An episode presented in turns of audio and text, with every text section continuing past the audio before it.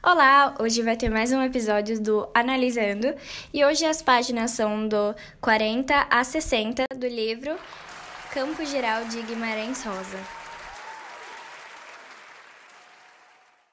Miguelin explica a situação de trabalho na casa de sua família.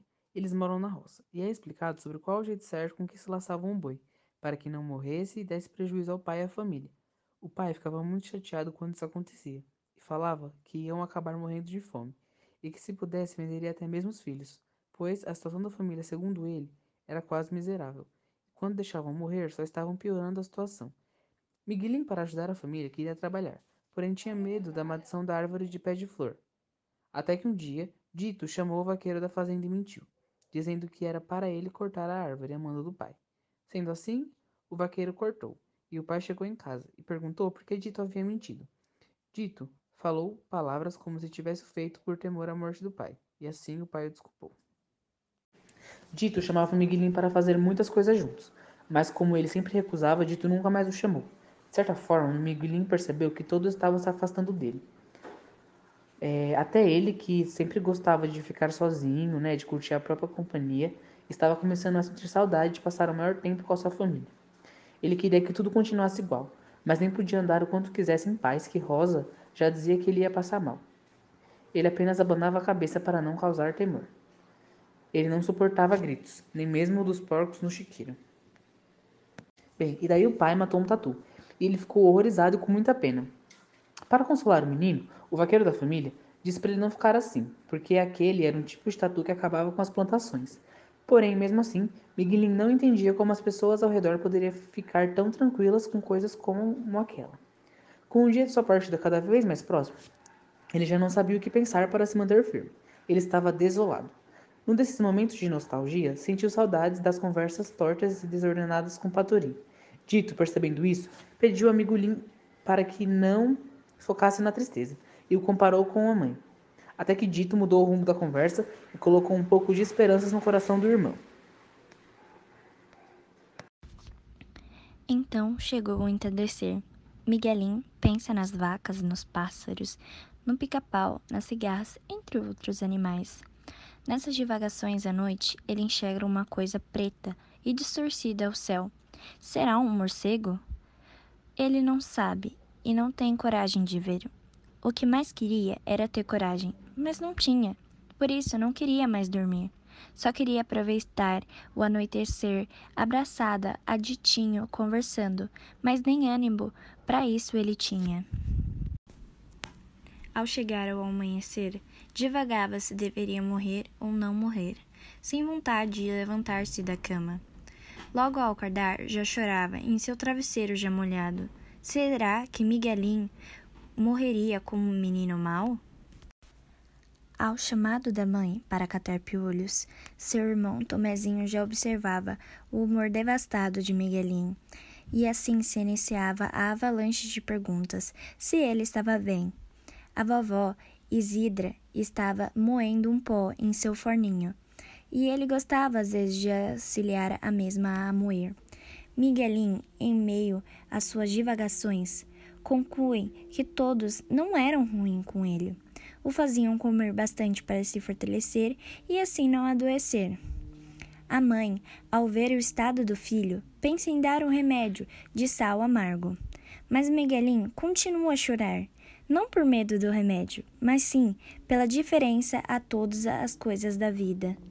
Drelina, muito esperta, adivinha o que ele está sentindo e tenta o acalentar, demonstrando toda a sua preocupação ao irmão fazendo perguntas sobre o que sentia e fazendo carinhos. Também conclui que o mesmo não tem febre.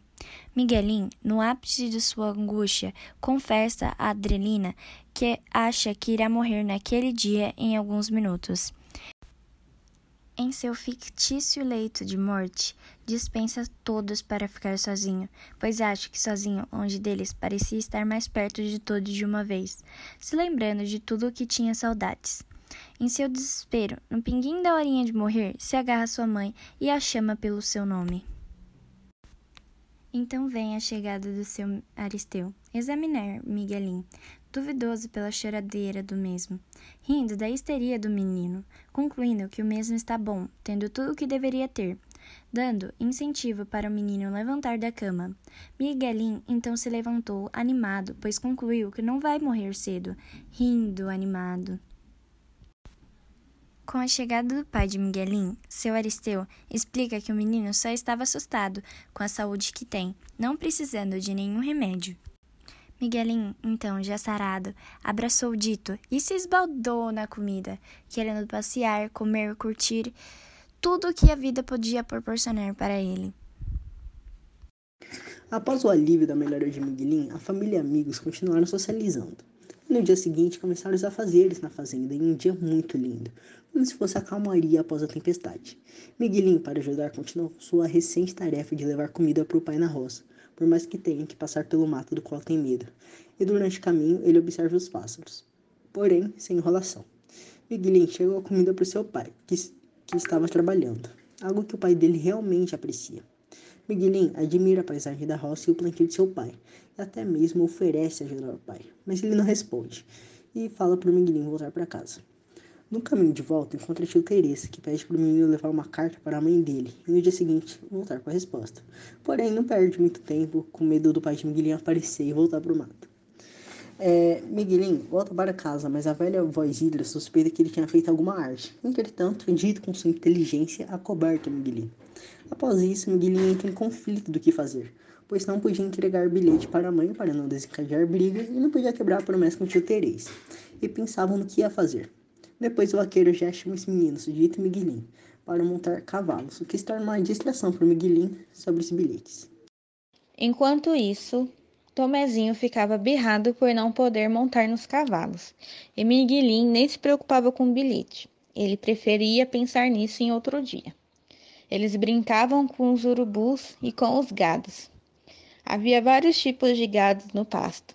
Tinham gados vermelhos e laranjas e flores lindas e amarelas.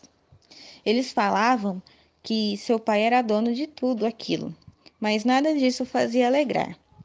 Muito menos ele sabia galopar em seus cavalos. Enquanto, nessa prosa, Chica mandava beijos ao ar.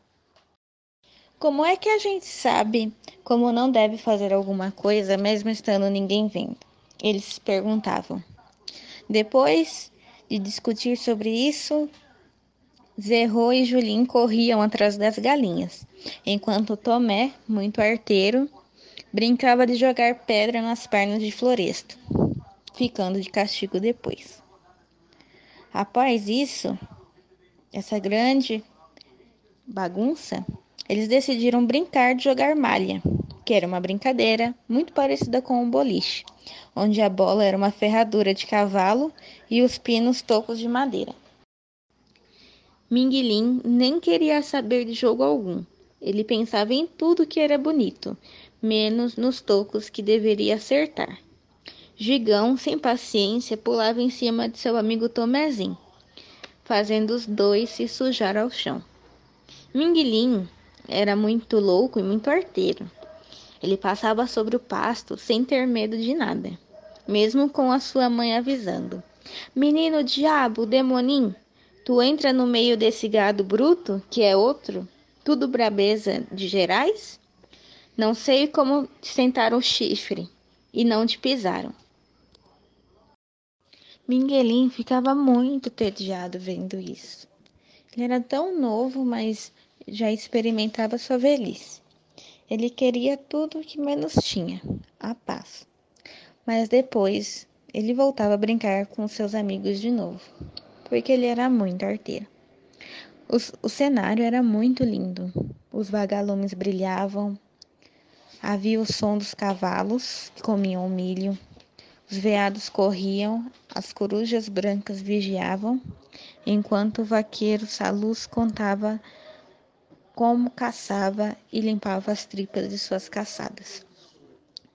E as meninas não paravam de trançar seus cabelos, conversando com a mãe sobre o mar saudades.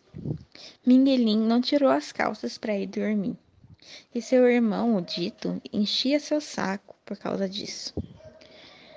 Não é que se a gente dormir, o anjo da guarda vai embora, mas a calça a gente não se pode tirar.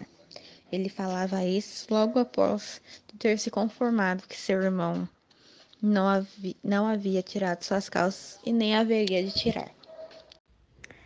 É possível identificar nessas páginas o comportamento de Dito, que não possuía costume por brigar, diferente de Miguelin, que sempre arranjava confusão. Podemos fazer uma analogia às emoções humanas vividas, visto que, em campo geral, cada um dos membros da família de Miguelin representa um sentimento. Após amanhecer, Miguelin pôs-se a caminhar, num dia feio e de céu chuvoso. Porém, havia de entregar um bilhete do qual estava na dúvida se o entregaria ou não. Sofria a precisão de conversar com o dito, assim que o pai terminasse de contar tantas vezes a história dos macacos. Todos riam muito, mas ele, Miguelin, não se importava. Até era bom que rissem e falassem. Essa separação é fundamental para que acompanhemos seu crescimento que culmina no personagem atingindo a idade adulta e se mudando para a cidade, a fim de viver novas experiências. Ao decorrer da história, nessas páginas, ficam mais evidentes algumas experiências e memórias de infância do personagem. Após isso, dito que era menor, mais jovem, sabia de antemão da certeza do bilhete e não precisava perguntar a Miguelin. E desconfiado, pensou que poderia até estar errado, Porém, ao contar a Dito, reproduzindo com aquele poder sério e certo que ele realmente acreditou que era verdade. Onde Dito conseguiu isso? Até o deixou com raiva aquele julgamento sério, o poder de Sade. Conheça e entenda. Não há necessidade. De repente tive que confundir Dito. Logo após a chuva, pôs-se a ir à casa de Chica, que já o esperava. Foi possível ver a forma que Miguelinha analisava a situação observando tudo e a todos, como nesse trecho. A Chica agora ria tão engraçado, então dizia que fosse menino homem. Batia no dito e em Miguelin. Drelina mandava que ela tivesse modo. Drelina ficava olhando muito para Luiz Saltino. Bom, na próxima parte, é, descrevem-se os dias do Miguelin e dos personagens. Luiz Altino, ele tinha trago um papagaio chamado Papaco Paco. Pai não gostava de papagaios, mas não se importou com esse. O mesmo ficava na cozinha e comia de tudo. Miguelin ia todos os dias levar comida na roça para seu pai e Luiz Altino. Todos gostavam de Luiz Altino, pois ele agradava a todos e até prometeu dar a Miguelin uma faquinha. Agora o papagaio, qual se chamava Papaco Paco, não gostava de ninguém além da Rosa. E Luiz Altino ele tinha ensinado ao Dito fazer é, gaiolas. Ele costumava conversar sozinho. Então os dias foram seguindo, os dias eram bonitos, o pai trabalhava muito na roça e era bom para todos quando o pai estava em não estava em casa. Todo mundo fazia suas coisas, a Rosa deitava galinhas, vovô Isidra eh, mandava vir musgo e barba de pau, eh, vaqueiro Saluz pegou mico estrela, a Chica brincava. A vaca Sansã pariu um bezerrinho. A esposa do vaqueiro, Ciarlinda, contava várias histórias. Ouvindo isso, o Miguelinho também começou a contar histórias, só que inventadas por ele. E os dias foram é, seguindo, bonitos, rotineiros, até que no domingo os personagens foram pescar. E nesse dia é, chegou uma notícia triste de que o Paturi morreu. Pai foi visitar o falecido. Aquela noite sem pai, vovô Isidra foi o dia mais bonito. Todos foram passear à noite. A lua estava muito bonita, muito cheia. E então chegou um tempo em qual começaram a acontecer não só coisas boas, mas também coisas ruins. O vaqueiro Saluz, ele perdeu um pé e a espora no campeiro. Além disso, tinha problemas nos dentes e também um tamanduá. Ele matou o cachorro Julim. Teve também uma vez quando Miguelin quis fazer um carinho no touro Rio Negro, mas caiu e se machucou. O Dito veio fazer é, graça, gracinha, né, para o Miguelin, então os dois brigaram. E, entretanto, o Dito, ele quis sair, parar a briga, e no final das contas, o Miguelin ele foi castigado, sentado numa cadeira sozinho, e sentia vergonha. Após um tempo, decidiu procurar o Dito, mas o último já até esqueceu da briga. Eles foram andar no pé de fruta. o Dito não gostava de é, guardar raiva, então ele não guardou raiva de, do Miguelinho por ser atacado. Os dois fizeram umas pazes. E assim finalizamos mais um Analisando.